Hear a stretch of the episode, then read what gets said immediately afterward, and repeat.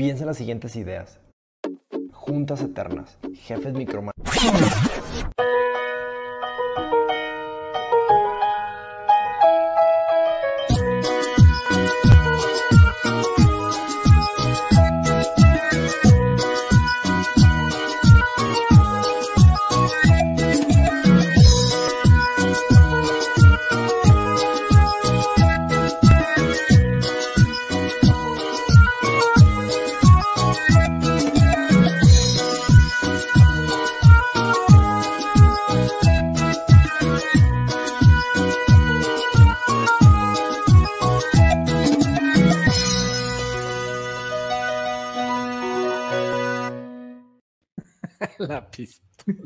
¿Qué, qué, Oye, a ver, a ver, a ver, ¿qué, qué, qué onda? ¿Por, ¿Por, qué está Jorge en nuestro video? Deja tú, la bolsa de Tere está interminable. Ahí cabe todo. ¿Qué? Jorge, ¿no es el invitado? ¿No hay, la un vez hacker, pasada? hay un hacker y aparte no tiene prendido su, ¿Ya, ¿Ya me oyen? ¿Qué? Jorge, No. ¿cómo entraste al video intro? ¿Qué pasó? Jorge, Pues, me dicen el hacker, entre otras cosas, güey. Tengo muchos, este, no les he contado, pero Bueno, No, pues, no, pues- pues, bienvenido. Bienvenido, Gracias. Jorge. Bienvenido a The Unprofessional Show. Bienvenidos todos. Estamos en nuestro episodio número 54. no puede ser. Sí, así es. No, no Eh, puede no ser. vamos a hacer demasiado preámbulo porque le queremos entrar de entrada, le queremos entrar de lleno al tema, pero eh, ya conocen a, las personas que me acompañan aquí a izquierda y derecha, los, la vieja escuela, Tero Socialist Teteroprenur y Socialprenur Memo. Ceballos. ¿Cómo Social. están todos? Buenas Pero noches, bienvenidos a su casa. a nuestros nuevos co-hosts, Jorge y Tere. Este, vamos a tener un gran, gran episodio el día La de familia crece, carajo, la familia La crece. hoy. Y miren, miren. Oye, Jorge Fan Club. Oye, pero, oye, Arjan, perdón, perdón. Nos faltó algo muy, muy, muy importante de hacer. ¿Cómo que? Claro, sí es cierto. Pues es que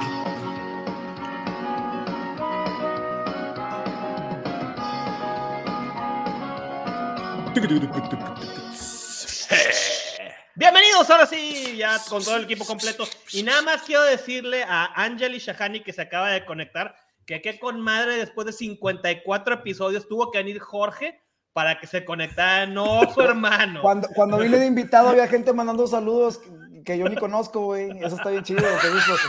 aquí está el rating, papá. Gracias, de nada. Vamos Bueno, a entrarle este- de lleno. Este episodio les voy a platicar de qué se trata y después vamos a presentar a nuestro invitado.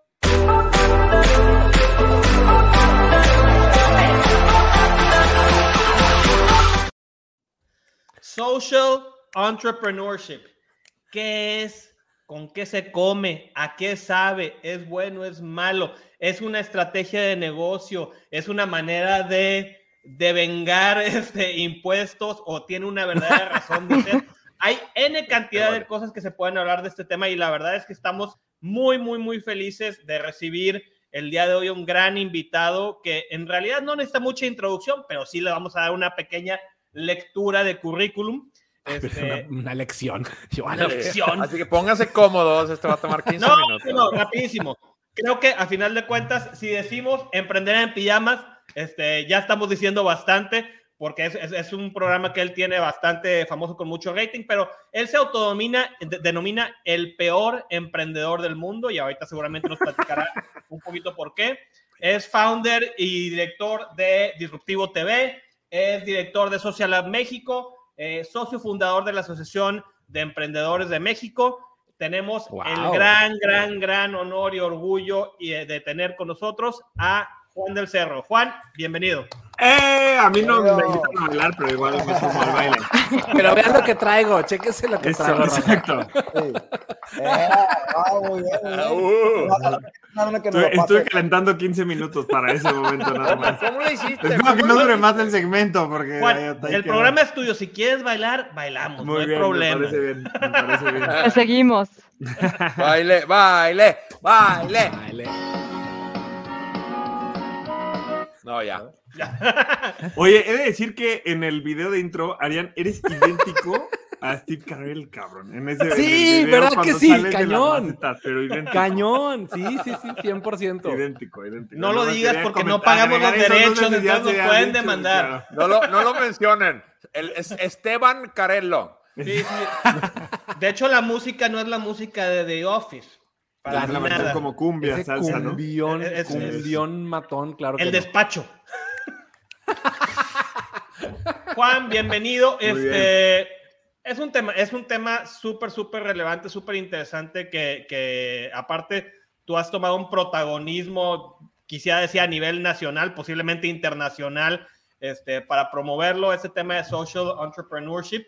Este, hablando mucho de este tema, eh, quería empezar pidiéndote que nos ayudes a definir las fronteras del tema, Ajá. porque cuando decimos social entrepreneurship, seguramente las personas que no estamos metidos de lleno podemos confundirnos con filantropía, con responsabilidad social corporativa, con voluntariado, con altruismo, etcétera, etcétera, etcétera. Entonces, eh, quisiera pedirte que nos ayudes a, a definir y a, y a- y a- y a encontrar esas fronteras con la primera pregunta que tenemos en el episodio del día.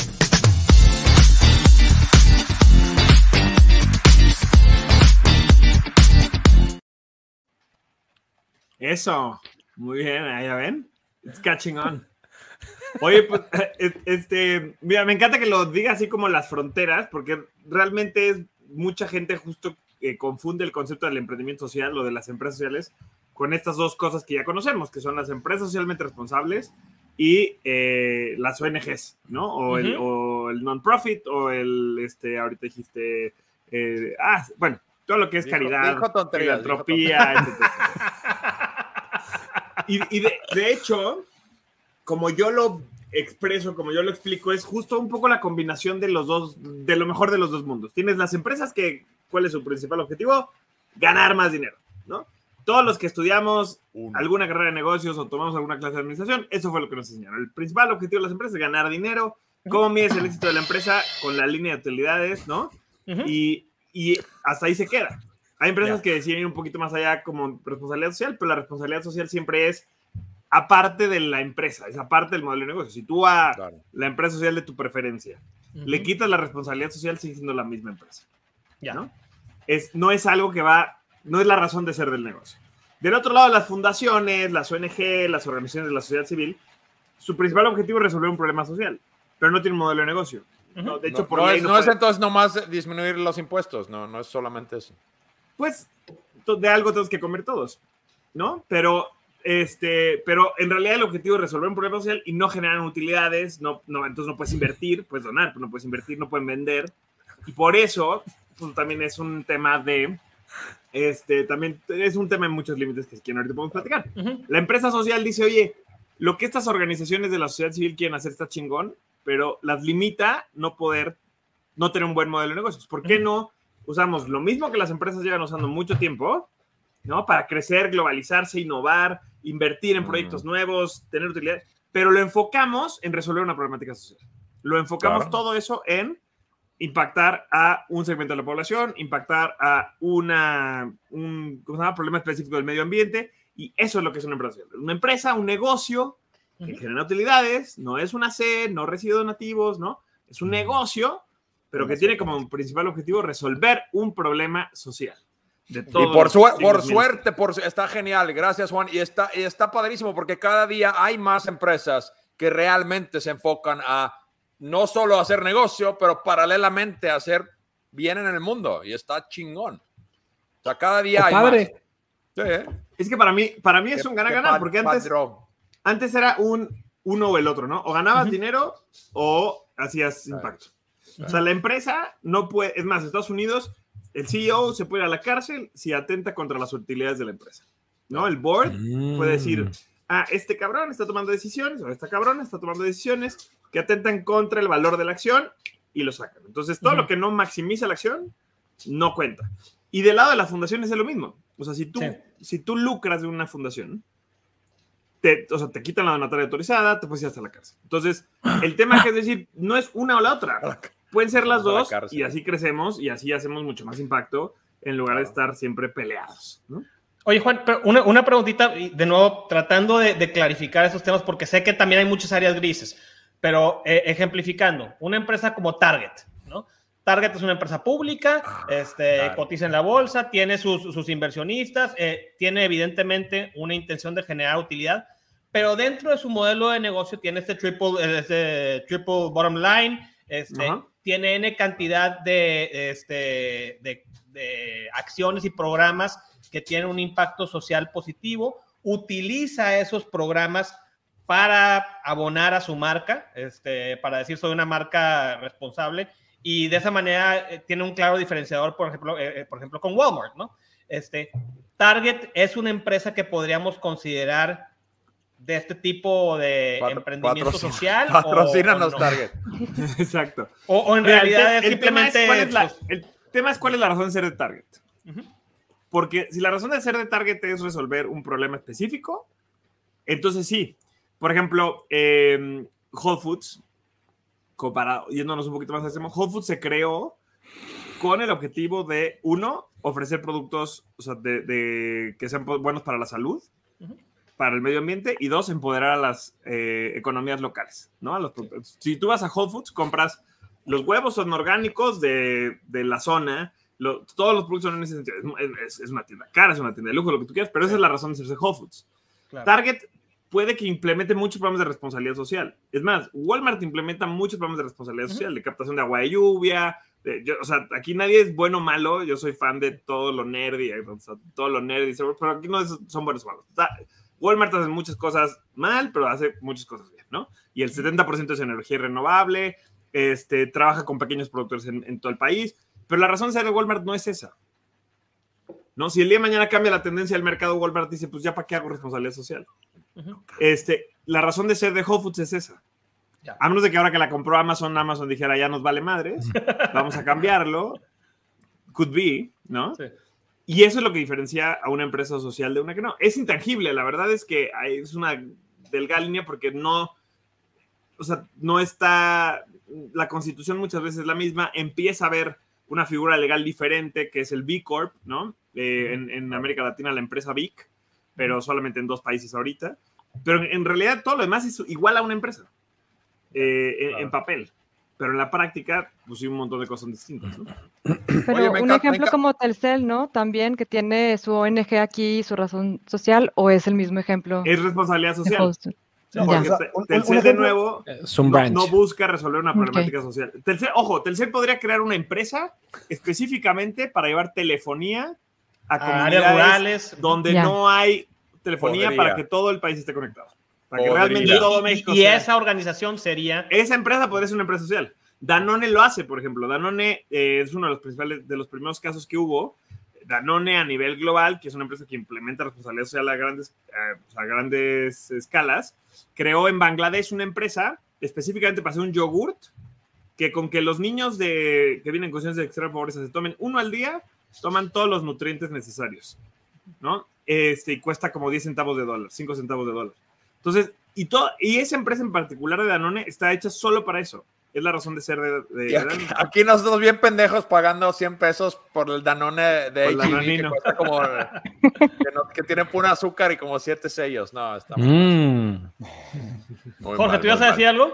Es que no sé si van las siguientes preguntas, pero por ejemplo, un, un ejemplo No. de una empresa que nace haciendo cepillos y utensilios de bambú para que no sean de plástico y que no se reciclen y que, o sea, ya desde que nació, aunque su meta es generar utilidades, es los vamos a hacer de bambú, por decir algo, para ayudar X, Y y Z y para contrarrestar eh, la huella de carbón y todo esto. Pero yo tenía una pregunta que no sé si va aquí, Juan, sobre, por ejemplo, Danone hace esto, o- pero ya tienen fondos. Si yo quiero empezar a salvar el mundo de inicio, ¿cómo junto capital o inversionistas para, oye, por ejemplo, Bill Gates con los baños, pero pues ya tiene fondos Bill Gates y ya viene siendo una fundación. Pero ¿no? mira, la respuesta, o sea, la, la respuesta a la mayoría de las preguntas, o sea, que, que van en esta línea de cómo le hace una empresa social para conseguir fondos, cómo le hace una empresa social para vender, Para no ser fundación, es mi cómo pregunta, le hace ¿no? una empresa. Todas Claro. las respuestas van a ser la misma, Ok, igual que una empresa normal. perfecto. ¿Cómo le hace para conseguir Mm. fondos? Pues tienes que armar un pitch y tienes que ir primero con tus amigos o con tu familia o hacer una campaña. Y tener una buena idea, o sea, Pero, tener pero un no, buen es, modelo de pero no es negocio. con, no es con fondos Impacte. del gobierno ni con fondos de Eh, tu otra no. empresa. No, o sea, no, no. Ni con becas, ni haces, ni fundaciones. No es de donaciones. papi paga. No papi son paga. donativos. No son donativos. Es, es un modelo de negocio. Que O sea, también. sí. No, dime, dime. Sí, No, ¿Qué? si, ¿Qué? si ¿Qué? la empresa ¿Qué? social no es rentable, va a valer madres. Sí. Es correcto, sí, exacto. Va a valer exacto. madres. Que, que creo que es lo que a muchas asociaciones civiles deberían o podrían migrar a ser empresas porque ahí las ves que cada Claro. dos años o cada X tiempo se tienen que rescatar. Entonces, este, por ejemplo, no sé, en Nuevo León los bomberos nadie les da dinero y andan los Buen bomberos dato. vendiendo boletos en las gasolineras y son los que van y apagan los fuegos que a cada rato hay en Monterrey. ¿Cómo pudiéramos generar una empresa que de origen sean los bomberos, Juan, por ejemplo? E- e- Esa es una gran pregunta y, y fíjate que hoy hay muchas, pero no sé si se mete cabrón el ruido de la lluvia que hay, estoy viendo en mi casa. No, no, pero no, está- está chido, está justo chido. ahorita se dio a llover a huevo. Pero Eh, que para- no, para- eh, no escucho para- nada porque hay como ruido de porque lluvia. fíjate, el fin de los bomberos es salvar vidas y apagar fuegos. Ese es su único fin, güey. que, que No, no una está, nota no está lloviendo, son los bomberos afuera de tu casa. Son los bomberos afuera de tu casa echándole agua. A manifestar. Un, un punto importante es que quizá no todos los problemas tendrían que ser negocio. ¿No? O sea, atender, por ejemplo, a víctimas después de un huracán, yéndonos un poco más al extremo, está bien que no sea rentable. O sea, Claro. el, sí, el sí, tema sí. no es, o, o sea, que la empresa social reemplace a la, reemplace a la caridad. El- Pero en el mundo hay, ni que reemplace la responsabilidad social. Ujú. O sea, en el mundo hay necesidad de todo. Las empresotas que no son empresas sociales, que sean socialmente responsables. Y de- entonces, de en origen, serio. Pero entonces de origen, todas estas empresas que están haciendo vacunas, ¿son empresas socialmente responsables por hacer medicamentos? No. Entonces, ahí qué onda con esa como... Es que ven, te voy a, te voy a dar un ejemplo. dedican a te voy salvar dejar- vidas, ¿no? Te voy a dar un ejemplo más, más sencillo, ¿no? Tú haces una. eh, tú haces una taquería y me puedes decir, oye, es que yo soy una empresa social porque mi objetivo es darle de comer a la gente. Claro, pero la gente que va a comer a tu taquería no es gente que hoy está muriendo de hambre. Es gente que si no va a tu taquería puede ir a la de junto ok. o puede ir a cualquier otra. Ya. Ahora, si tú creas un modelo de negocio para llevar alimentos a población que sufre desnutrición crónica, en forma de tacos, si quieres, Claro, claro, claro. pero a esa población en Es el particular. modelo. Yo O he si probado los tacos de Jorge, no, no hay equipo ahí. Exacto.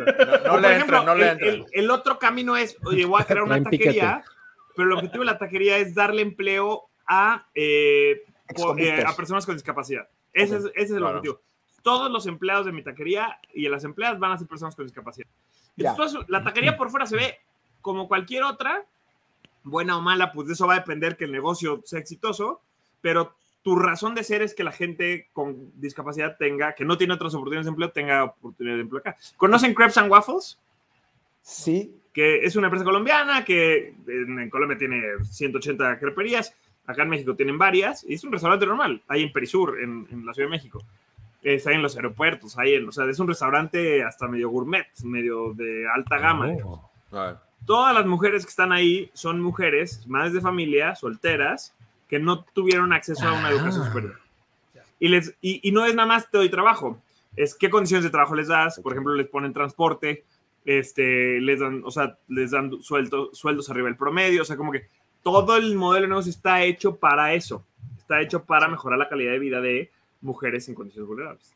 Aquí, de Muy hecho, hay un una cafetería que se llama Amor 21, que contrata puros eh, niños, bueno, no adolescentes, ya de con síndrome de Down. Menores de edad. No, no, con síndrome de Down. Entonces, de Claro. hecho, hay una y ya es una empresa. ¿Dónde es aquí? Muy- Millennial Es- Superior Godín. ¿Dónde no en sabemos, Tere, Monterrey. Tere, Tere, no está Tere, nomás se conecta de algún lado. pero no en Pero nomás aparece. Eh, está por, Eh, En no estoy Lima. muy segura, pero por algún está- lugar, luego te pasan el dato. Oye, también organización. No, no, no voy a decir nada de Padre Maciel en este episodio. sorry. Por favor, ya cámbiale. Oye, oye, No, hoy, hoy además salió una noticia terrible, pero esa es otra En conversación. para serio. Uf, Juan, comparte, ahorita comparte. que, que le comentabas a papers. Jorge acerca de- del hecho de que la empresa social tiene que ser rentable. Sí, Probablemente lo que voy a decir ahorita es una generalización, pero es una generalización porque hay la gran mayoría de los casos seguramente sucede así.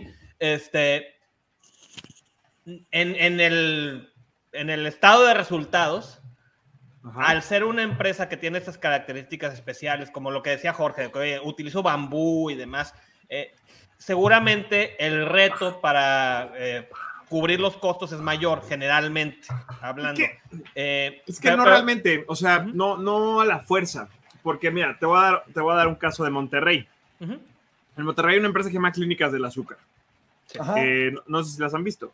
Clínicas del Azúcar es una, es una clínica creada, bueno, ahora es una red de clínicas creadas para llevar soluciones a personas con, no sé, empezaron con diabetes, no sé si, si ahora ya la oferta es más amplia, ¿no? Lo principal, Eh, sí, lo pero principal. es gente que tiene diabetes que además eh, es de escasos recursos, ¿no? De, de situación vulnerable, nivel socioeconómico bajo, que no tiene acceso al seguro social o que el seguro social no le resuelve el problema eh, y no tenga acceso a, a salud privada.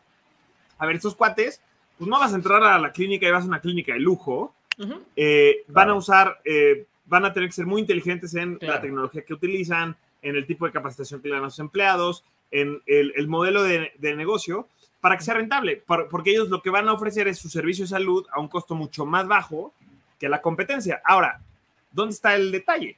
Nadie está atendiendo ese mercado. En lo general, no siempre, pero en lo general estamos hablando de muchos mercados no atendidos. No me sé los datos de cuántas personas hay en el país con diabetes, pero con Un obesidad y chorro, diabetes. un Pero chorro. chingos, Ah, o sea, chingos, chingos, chingos.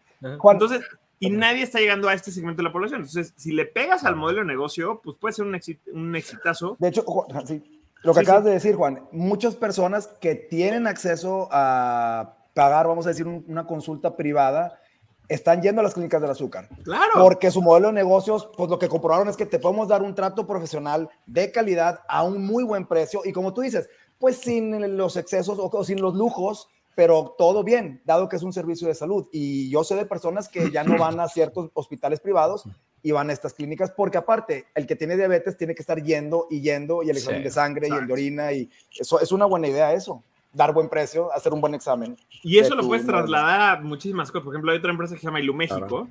que lleva electricidad a comunidades rurales donde no hay acceso a la electricidad. Pero estoy hablando de que no hay acceso ni de ni colgándote el diablito porque nomás no llega el gobierno. ¿no? Y hay Claro. 6 millones de personas en el país que están rezagados, que viven, que al gobierno nomás no le alcanza, no le es rentable llegar a donde vive esta gente. Claro. No van a poner postes, no van a poner cables, no van a llegar allá. ¿Qué hace México? Les lleva paneles solares, se los vende con un microcrédito que la gente paga a lo largo de unos años. La gente adquiere su panel solar, nadie se lo regala, no se los dona, la gente lo, lo paga, pero paga 20 pesos a la semana, porque es para lo que le alcanza, y tiene electricidad.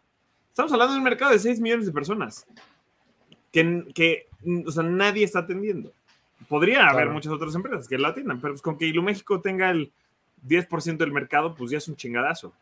O sea, hay una, hay una buena oportunidad de, de buscar esas Por oportunidades. De, o sea, la gente, mucha gente quiere ayudar y siempre preguntan y hablo con mucha gente que dice de que, oye, ¿cómo podría participar? ¿Cómo podría hacer? Y yo siempre les digo eso, busca las oportunidades, busca las necesidades que existen y atiéndelos, o sea, busca una solución que puede resolver ese tema y eso es social claro. entrepreneurship fucking Claro, hardcore. hazte útil, hazte útil. Hazte útil. Crear un Hazte- impacto hazte- positivo. Memo. Clínicas del Headhunter. Oye, dos temas. Una, ¿se dieron cuenta que la gente que tiene lentes tiene muchos mejores comments que los que no tenemos lentes? Nada más. Para empezar, los de Yo- arriba esta esta los es mi primera semana usándolos, así que... Oye, eh, no, no, se ve el, el nivel y el caché, nada más les digo. Ahí Y voy, segunda, voy. pero con lo que acabas de decir, a ver, ¿cómo, cómo encontramos esa causa, esa razón, esa empresa? ¿Por dónde empezar? A todos esos que queremos empezar con, ay, ¿qué, qué es eso? Es que ven,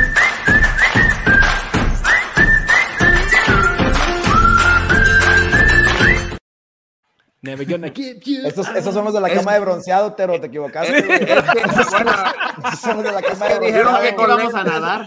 Sí, que es- dijeron que con lentes jala mejor, entonces ya. Más bien, no te sirvió la, la cama de bronceado, pero para nada, ¿eh? Oye, no, pero lo que decía Memo, oye, quiero ser social entrepreneur, ¿no? Este, ¿cómo, cómo, cómo empiezo? ¿Qué hago? Poniéndolo en Eh, LinkedIn, así se empieza. Exacto, primero me sigues en Instagram. no, no, no. Me das like y share y te, te, te suscribes. compras una pijama. Sí, Por solo 300 pesos al mes. Pero yo, me voy a la adelantar, me gorra voy a de adelantar. Juan Yo pienso que. Juan nos va a decir los mismos que una empresa exitosa con obje- No, pues que realmente tienes que ser bueno para los números, sino que mejor, para tener un mejor precio, por ejemplo, clínicas del azúcar, y que decían, bueno, o sea, pues para, Pero- para, para hacer el pitch, ¿no? De que a futuro, Pero, cuando... pero yéndonos un pasito antes, lo que, lo que me preguntaba, por eso dije que, o sea, por eso me, me expresé, porque es muy buena pregunta. De hecho, una frase de una, es- creo que es el fundador de Waze, que se ha vuelto muy famosa, es que hay que enamorarse del problema, no de la solución. Y, y Oh. cuando hablamos de empresas sociales es especialmente relevante, porque pues el problema es el centro de, de tu proyecto. De hecho, lo que yo digo en mis pláticas y demás, es, si tú te, o sea, si tú, ca- casi la mayoría de las personas cuando quieren emprender, lo, lo que hace es que piensa qué idea puede, de negocio puede poner. Ay, a mí me, Claro. A mí me encantan este, los patines, les voy a poner un lugar de patines. A mí me encantan los tacos, voy a poner una taquería. El, como el 80% de la gente en México quiere poner un negocio de comida. Este, En lugar de cierto. patinar con tacos. Ah, Ándale.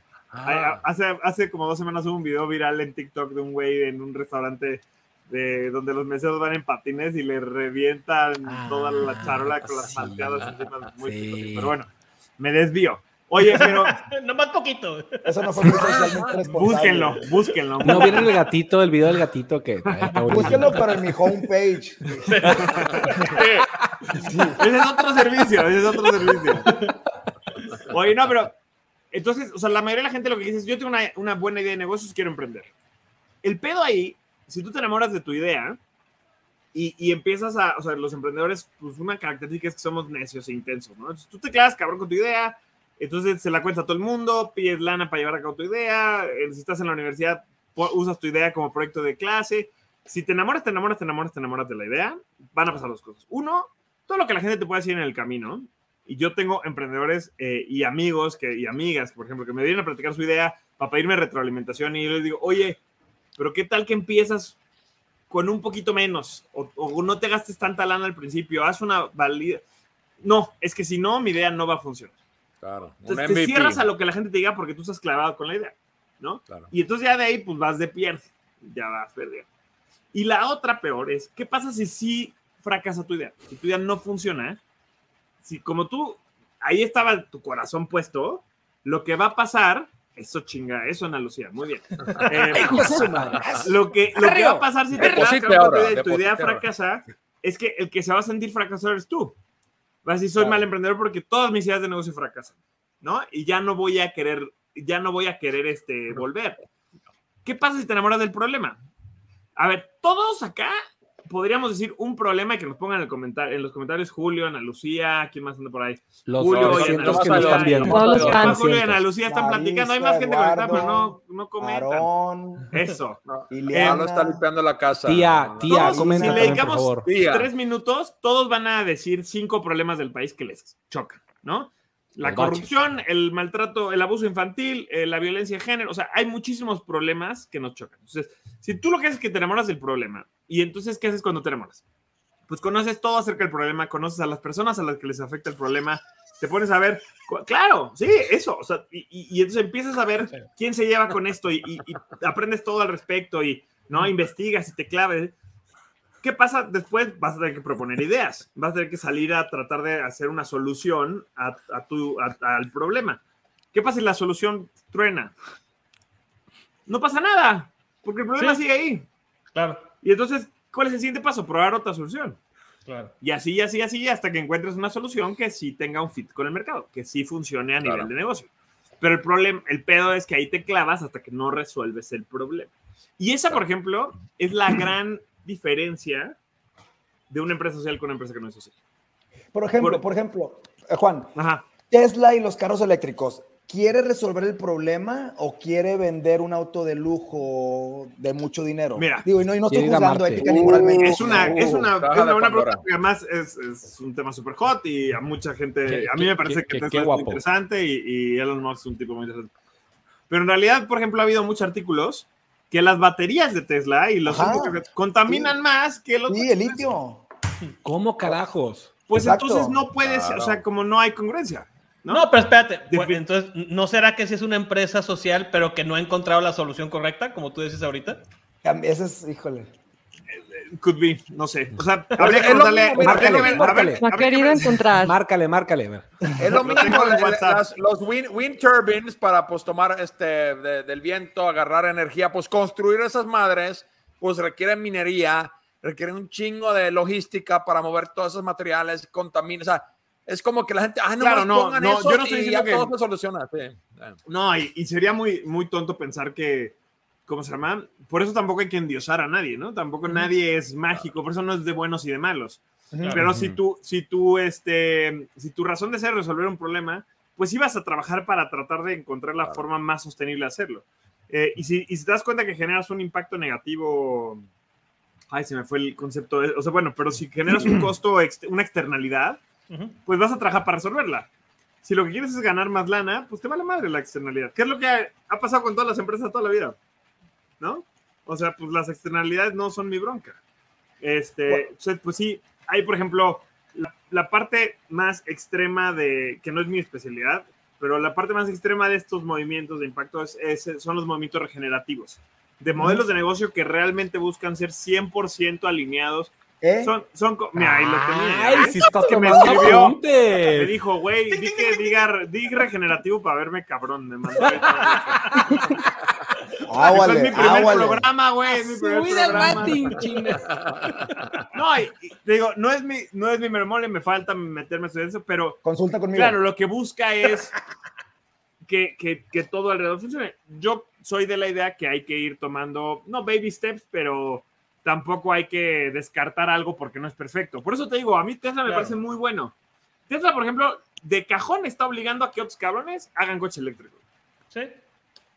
Ya. Claro. Y, le- y está Claro. poniendo en jaque a, a la industria petrolera. Y no va a quebrar, pero sí están preocupados. O sea, Shell ya dijo que ahora ya no va a ser Shell Oil, ya va a ser Shell eh, Energy, ¿no? Y ya está metiéndole. y- Entonces, eh, está pasando. Solo gracias a Tesla no, pero Tesla es un player, ¿no? Sí. Entonces, Sí, eh, me- está pasando, pero digo, lamentablemente muy, muy, si- sigue siendo mucho de marketing, sigue siendo mucho de, de moda Eh, Exacto, millennial, Por porque moda, o sea, por negocio. o sea, por eso, para digo, no mencionar empresas, pero todos están anunciando que ya para el 2035 vamos a estar 100%, ya para el 2035 estamos ahogados sin aire y sin agua, o sea, eh, digo, too little, Mira, too late. Yo, bueno. yo digo que es que eso, eso- me encanta este debate porque yo, yo soy muy centro en general en este tipo de discusiones. Porque tengo amigos que son muy del extremo que dicen, no, o sea, no es suficiente, no es para el 2035, es para el 2022, para el Menos. 2015. Ya vamos Apaguen sus laptops ya ahorita. Están Claro. contaminando. O sea, en ese sentido, tenemos que seguir exigiendo como consum cuando somos consumidores deberíamos de exigir que sea real, ¿no? Eh, el típico el, el- el típico caso de la empresa que dice, no, ahora usamos, ya no usamos bolsas de plástico, pero Ahora ahora te manda la cajita de cartón envuelta en, en un chingo de Gapac. Sí. Tampoco Sí. estar pendejos como consumidores y decir, oye, no, o sea, no, no, no me, no caer en el greenwashing, ¿no? O no caer en esto, pero, pero tampoco creo que el cinismo de decir, como no puede ser perfecto, entonces mejor que no haga nada, pues tampoco nos sirve. Yo Claro. creo que hay que ir encontrando ese justo medio de, de qué manera podemos ir. Y por cierto que ahí están las oportunidades de negocio. Donde es bien difícil resolver un problema, hay una oportunidad de negocio. Oye, las empresas les metieron un jaque al ya no poder hacer bolsas de plástico, eh, no poder usar bolsas de plástico y están haciendo cualquier pendejada. Pues entonces entra tú y genera una bolsa hecha de las cáscaras de naranja, cabrón. Y, y sé súper súper exitoso con eso. Por ejemplo, Juan, todas estas tiendas o empresas o negocios de los popotes que no son de plástico, que no funcionan, es un engaño de parte del empresario porque sabe que no funciona su popote, que se deshace cuando lo metes, el de no sé Ah. qué, y el de no sé qué, y el de no sé qué, o están intentando en el prueba y error, porque, o sea, después de un minuto de, de tomarle ese popote se deshacen, ¿saben de cuáles hablo, no? Los popotes que ahora dan, que ya no dan popotes de plástico. Los y no me estoy quejando, mágicos. pero... Claro, pues No sí, no, o funciona. sea, no sé específicamente. De nuevo, habría que ver cuál es el, el- ¿no? Los ¿Cuál de- es el Los objetivo? de de- aguacate de- sí jalan, Jorge, los de aguacate sí jalan. Y, y otra pregunta, Juan. Yo tengo unos de metal, por ejemplo. Ándale, bueno, pero te voy a ser sí. muy sincero. Jamás me metí Perdón, a ver, perdón, seguimos hablando me del metí a ver popote, de ¿o dónde qué? viene el... Cuando lo ins- pues el popote Cortinilla. Para, que le chupes, pero el Cortinilla, popote donde le por el amor de por el amor del metal, por favor. No, ja- jamás me metí a ver, o sea, cómo se hacen los de metal. Entonces, pues sí, Sí, tendríamos sí, que ser un poco más Son exigentes. niños. Es que también, bueno. Hay que, hay que partir de, no sé si del supuesto o la premisa de que lo más socialmente responsable para el medio ambiente es que nadie tenga hijos. Y entonces desde ahí tenemos que partir. No, es en serio. Es que sí, No, no, en claro, serio, no, claro. Pues, o sea, los humanos somos los depredadores del planeta, ¿no? El cáncer del planeta somos nosotros. Entonces, tiene que haber este punto medio y como dice Juan, pues no podemos juzgar a alguien. Es que tú tienes un hijo. Y entonces yo por eso tiro basura. Pues vamos a tratar de hacer el menor Claro. daño posible con Sí, nuestras actividades, ¿no? yo- yo creo que la peor actitud que alguien puede tomar para, para resolver un problema, no social, o sea, para cualquier, resolver cualquier problema, es decir, como no lo puedo resolver, no Sí. importa lo que haga. Exacto, ¿no? sí, sí, sí. Ah, Sí. como, como, como mucha gente tira basura en el mar, me vale madre si tiro la bolsa de mis chetos al mar. No, es, es como Pero mucha más gente que lo hace. Y, y- Como y déjame complementarlo, eh, Juan, con el hecho de que, ok, voy a brincar ese, eh, ese obstáculo de como nadie lo hace, yo tampoco, entonces ya estoy haciendo algo. Ahora, si ya estoy haciendo algo, también creo que algo que es bien valioso para realmente decir, oye, es socialmente responsable, con el caso de Tesla o los popotes, lo que sea, creo que también tiene que ver con intención, ¿no? Ujú. O sea, con, con- con la, la intención honesta de, o sea, lo estoy haciendo para generar dinero o es mi mejor intento de, porque eh, a final de cuentas, digo, tomando en cuenta que somos un, un ecosistema este, suma cero, lo que yo considero que es bueno, es bueno para alguien y, y por ende es malo para alguien más también. O sea, entonces a final de cuentas, el, el- lo de las baterías, oye, pues estoy eliminando un problema, estoy generando otro, pues siempre va a pasar eh, eso. Claro. O sea, y, y por eso mismo hay personas que están a favor de la caridad y personas que dicen la caridad es el peor este, cáncer Sí, de sí. la sociedad, ¿no? Sí, Este, sí. porque a final de cuentas ayudar a alguien es también dañarlo, ¿no? Entonces, este, creo que a final de cuentas es bien valiosa la intención. Sí, de Pues eso nos lleva a qué hacemos, ¿no? O sea, ya estamos hablando de cosas que hacemos y creo que es la segunda pregunta. Apenas vamos a la segunda pregunta. No, ¿sabes qué? M- Mandé la estructura de las preguntas a la fregada porque estaba muy buena la discusión. Pero sí, o sea, este... Ah, entonces, ¿Qué hacemos? organización, me voy. Pues yo creo que, o sea, como dices, yo creo que la, la, la- o sea, la intención vale mucho y la exigencia, ¿no? El- Y, y ser críticos, porque si nada más, eh, porque buenas intenciones también. eh, Sí, sí, claro. Por, por ejemplo, un El, caso. el- un el caso- camino al infierno está lleno de buenas intenciones, ¿no? Claro, un caso interesante es el de Tom. Seguramente han escuchado los Toms, que son Toms, estos zapatos en Ah, Estados los Unidos, zapatos, se sí. muy famosos. Fue una de las primeras marcas este, que, que se hizo famosa por este modelo como medio de negocio, medio caridad, ¿no? Tú al comprarte unos zapatos Toms, ellos regalan un zapato a niños en, en comunidades en condiciones de pobreza. Eh, empezaron en Argentina y ahora están en África y en muchos otros lugares. ¿Qué empezó a pasar? Que al regalarle los zapatos a los niños, Los vendían. pues la gente que ven, no, la gente que vendía zapatos en las comunidades se quedó sin chamba. claro, sí, sí, sí. Entonces, a ver, ahora ahí te, te diría, si Tom se agarra y ya viendo, o sea, no sabía que iba a pasar esto. ¿Está bien? ¿No? Ideal que hubiera sido mejor, pero pues mira, en ese momento los niños que dejaron de enfermarse por no tener zapatos, se dejaron de enfermar. Claro. ¿no? Ahora, Claro. una vez que Tom se da, crece, se vuelve súper exitoso su modelo y se da cuenta de esto, si Tom dice, me vale madres, la gente que me compra en el mall no se va a enterar que el señor se va a quedar sin su zapatería, pues entonces ahí Toms está usando esto como una moda. Pero si Tom dice, bueno, ¿sabes qué? Vamos a transformar el modelo y vamos a ser exigentes, vamos a ser críticos con nosotros mismos y ahora cada, por cada zapato que me compres voy a regalar un zapato, pero además de regalar un zapato, o sea, ese zapato se lo voy a comprar a un productor local de zapatos. Claro. Y entonces Tom llega y compra 100 zapatos a los productores locales para que esa comunidad todo tenga un zapato. Entonces, todo el mundo tiene zapato y se empodera la economía. Puta. O sea, Zapa- zapatos eso es a, es a lo que debemos de aspirar. Todo el tiempo estar haciendo las cosas mejor. Claro. El mismo Para regresando todos. a Tesla, ¿no? ¿Qué- O sea, si, Tesla sale, sale lo de las baterías y le vale gorro y se lo pasa por los huevos, pues entonces, pues sí, pero si Tesla sale y dice, ah, mm, ya vimos esto, vamos a invertir ahora una lana importante en encontrar una manera más sostenible de hacer nuestras baterías. Nos va a tomar dos, tres años, pues sí, pero es mejor que los que no lo están haciendo Claro. este, y eventualmente lo vamos a lograr. Jorge. Juan, ¿qui- ¿quién audita a las empresas que dicen que están regalando el zapato para saber si está, por ejemplo, lo de las latas del, del- que no dañan los delfines? A mí me consta, yo he hablado y he investigado que sí la red se lleva a los delfines y de todos modos puedes comprar el sello. ¿Quién audita que estés regalando el zapato? Que, que sí sea, por ejemplo, porque hay problemas específicos y creo que esto es pro y contra para el empresario socialmente responsable. No todo es el hambre mundial. Hay, hay celíacos, Mm. hay intolerantes a la lactosa, hay personas que prefieren medicina alternativa en vez de la este, farmacodependencia, pero ¿quién está diciendo que sí están regalando ese zapato y que sí donaron esos 100 zapatos o que Krispy Kreme sí dio esas 100 donas, además de la foto que salió en el periódico y el CEO diciendo, sí lo hicimos? Si no es una empresa que cotiza en bolsa o, o no sé. Claro. Digo, pregunto, pregunto sin jiribilla, pero con ganas de chingar. Por ahí. No, no. No, no, es broma, es, o sea, bien, bien, bien, bien. Mira, hay, hay- un par de. Hay De cuates, pero no. No, está bueno. Hay un par de organizaciones que dedican a esto. Eh, Antes de empezar, estaban platicando de, de las empresas socialmente responsables. Antes de empezar el show. Antes, antes del show. Este, cuando éramos profesionales, estábamos hablando del sello de la responsabilidad social empresarial, este, que en México, por ejemplo, es el CEMEFI. ¿no? Y tienes que pasar ciertas pruebas. Eh, ha habido cada vez más eh, esfuerzos un poco más serios, o no, no, no serios que el CEMEFI no es serio, sino más a profundidad, ¿no?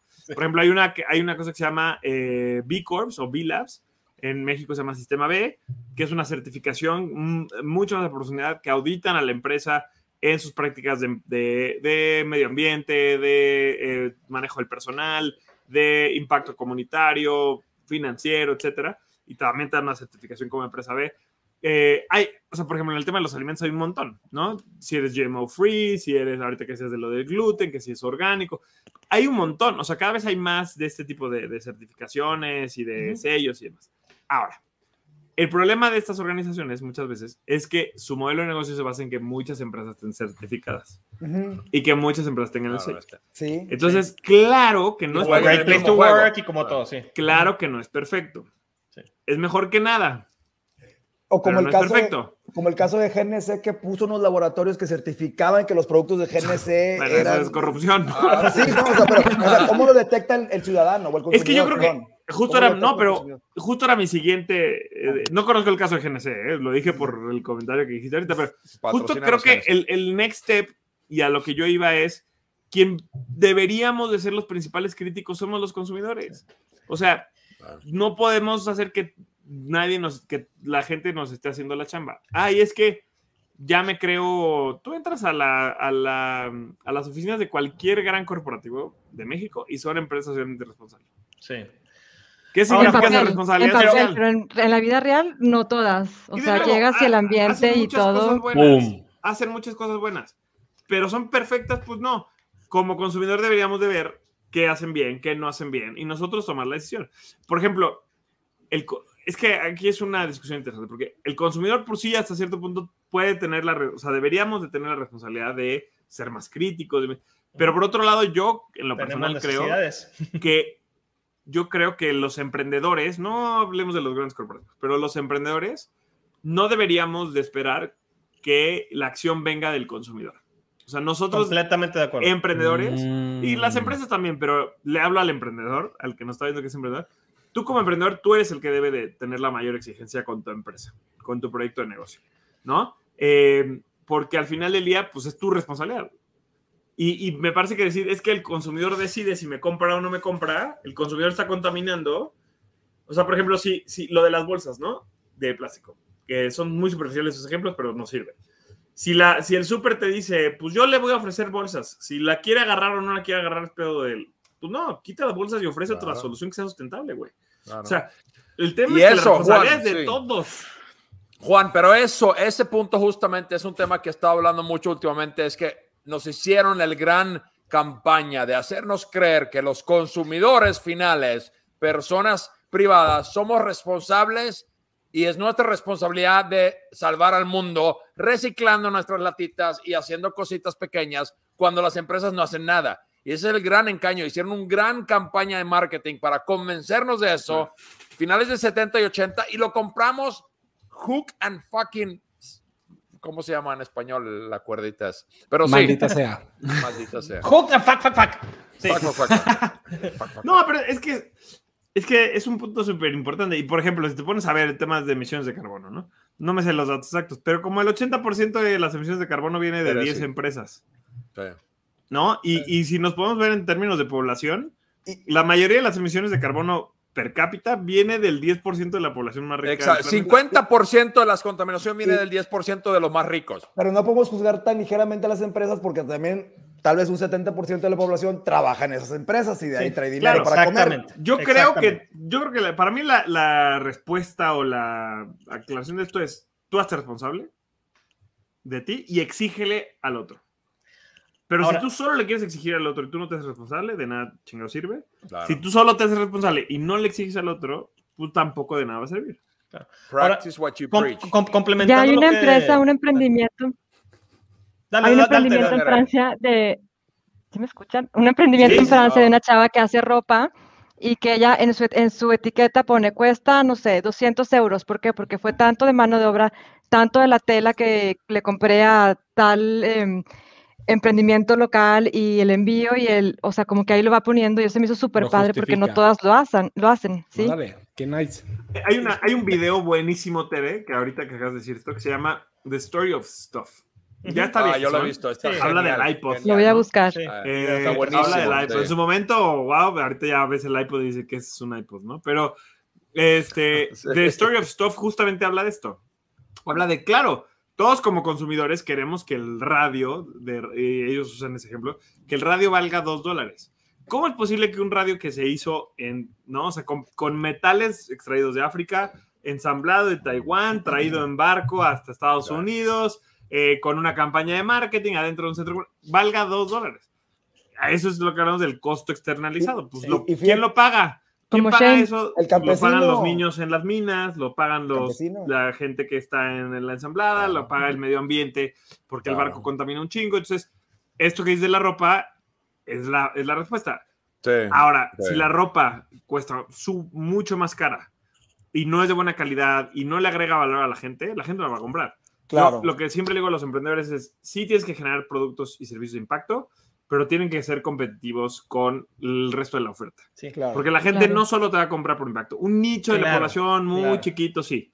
Pero la gente Justamente tiene un montón de broncas también que Sí, tiene que sí, sí. resolver y no puede ser activista en, todos sus, en todas sus decisiones de compra. Justamente eso quería comentar ahorita con, con el ejemplo que daba Tere y, y también conectando con lo que hablaba Jorge acerca de los, de los cuerpos regulatorios. Este, pues está con madre que, que el primer mundo europeo se, eh, europeo se pueda dar el, este, el gusto de elegir, incluso pagar más por algo, pero si, si, si vamos a pedirle a la, a la sociedad de México que a través de la demanda esté regulando a las empresas para que sean socialmente responsables, pues está muy cañón, porque a final de cuentas el consumidor tiene un nivel de elasticidad mucho menor que el del, el- el del Claro. europeo, ¿no? Y, y- y- pero entonces lo que creo que sí vale la pena y creo que falta bastante hacer es, ok, como consumidores no podemos ser la, la fuerza que, que demanda, porque la verdad es que eh, es mucho más fuerte el precio que el impacto social que, que- con el que queremos recompensar a las empresas. Entonces lo que deberíamos de exigir es que existan mejores cuerpos regulatorios para que sea la regulación la que, la, que los haga así ser responsables, ¿no? La, agricultura es un ejemplo clásico y eterno en México y creo que en el resto del mundo. eh, ah, todavía hoy en día pagan en México, en el centro del país, tres pesos por elote. Y tú compras un vaso, un elote en gran elote o elote en vaso, como le quieras decir, en 40, 45 pesos. Y al campesino le dieron, compras un pepino en un supermercado en 9 pesos o el kilo. Y pues si costó 9 pesos, ya sea el pepino, la unidad o el kilo, ¿qué le pagaron al que puso la semilla y le echó el agua y lo arrancó? O sea, realmente, pero ahí ya sé que, pues, y si hay, y yo veo los debates en diferentes redes sociales donde hay empresas que dicen, yo vendo mis elotes en 18 pesos y la gente, ¿por qué voy a pagar 18 pesos y lo puedo comprar en 3?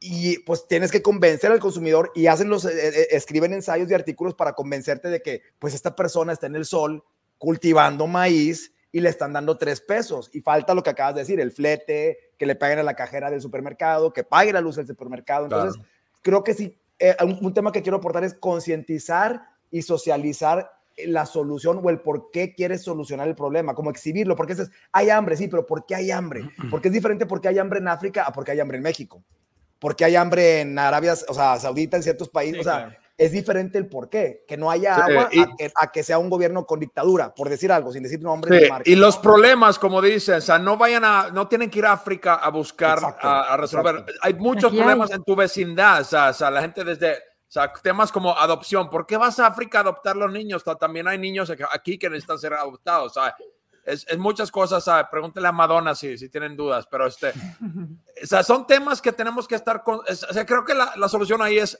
sí, nuevamente, volvemos siempre, educación, conciencia, o sea, estar al tanto, entérense, o sea, lean y pregunten y busquen respuestas a esas dudas y con expertos como Juan y pues a- algunos de nosotros, no me incluyo. nada. Tere, Tere, Marquen Tere. ahora. Mande. Tere, No, o Tere. sea, que quiere, pues sí, fue un experto. Pues, Ah. Tere. No la despierten, no la despierten. no. No la despierten. ¿Verdad que sí, Tere? ¿Qué? ¿Verdad que sí, Tere? Tere ya se nos fue. Oigan, estamos está haciendo la tarea de la clase que viene. Sí. Tiene Ya es presentación tarde. de equipo ahorita.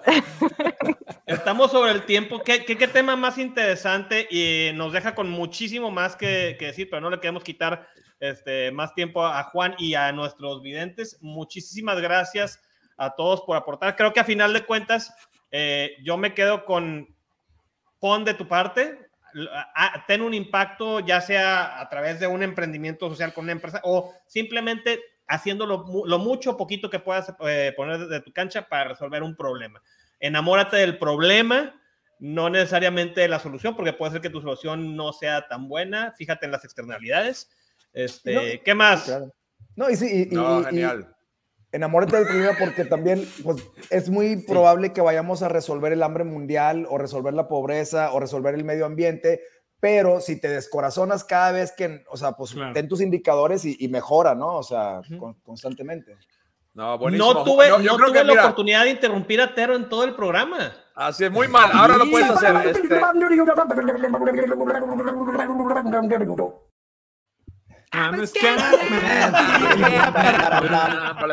Oye, Juan, te- Sí, se sí. me hace que Vamos, te vamos a tener que volver a invitar. Feliz, creo que tocamos la primera pregunta nomás. Yo pues Sí. Eh, No, además la te voy a decir, pregunta. la verdad, la verdad se agradece un chingo porque luego, luego doy la misma plática o respondo las mismas preguntas siempre. Entonces estuvo muy bueno el- el- la conversación de cuestionar también lo que se dice y, y de exigirnos a nosotros. Eso a mí me encanta. O sea, creo que el paso número uno es empieza ahorita cuestionando las decisiones que puedas y llega hasta donde te deje. Si te alcanza para los huevos orgánicos, cómpralos, ¿no? O sea, si te...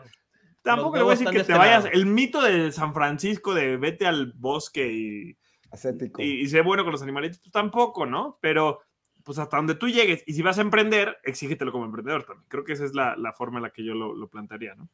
Súper bien. Claro, Vamos claro, a. claro. Palabra, ¿cómo ven? Palabra de la semana. La palabra del día.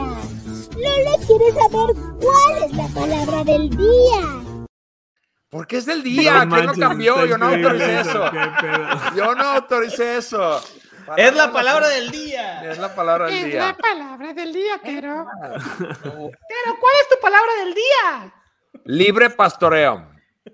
Cucú. Venga. ¿quién sigue? O sea, ¿es palabra o es frase? Porque palabra no. Es frase. Porque tú no sabes sé, sé- sé el cambio que quieres ver en el mundo, ¿no? O sea, be the change you want to be in the world. Cálmate, Gandhi. Ay, wow. ¿Quién Bueno, gracias, amigos. Yo digo responsabilidad y autocrítica. Eso. Memo. autocrítica. ¿Por qué la Big Mac cuesta dos dólares? ¿De dónde sale la comida tan barata? ¿Por qué? O sea, el supply chain y la comida y la luz, ¿por qué sale tan barata? El one dollar menu. No, y Memo, acuérdate, Memo. acuérdate cuando empezaron con real, 100% real meat, güey. O sea, olvídate antes. Hace- hace dos años. 90s. Sí, güey, Apenas exacto. hace dos Apenas es real, With 100%. real chicken. 100, 110% real meat. Sí. Tere, ¿cuál es tu palabra del día? Transparencia. semana? Transparencia, claro. Transparencia. Le falta al gobierno y por eso nunca va a ser socialmente responsable todos. el gobierno, sí, totalmente. Yo me quedo con la palabra del día. Tacos Jorge próximamente. Jóvenes, muchísimas gracias. Nos vemos en 15 días en el siguiente episodio de The Unprofessional Show. Juan, mil, mil gracias. Todo el público, gracias por estar acá. Nos vemos pronto.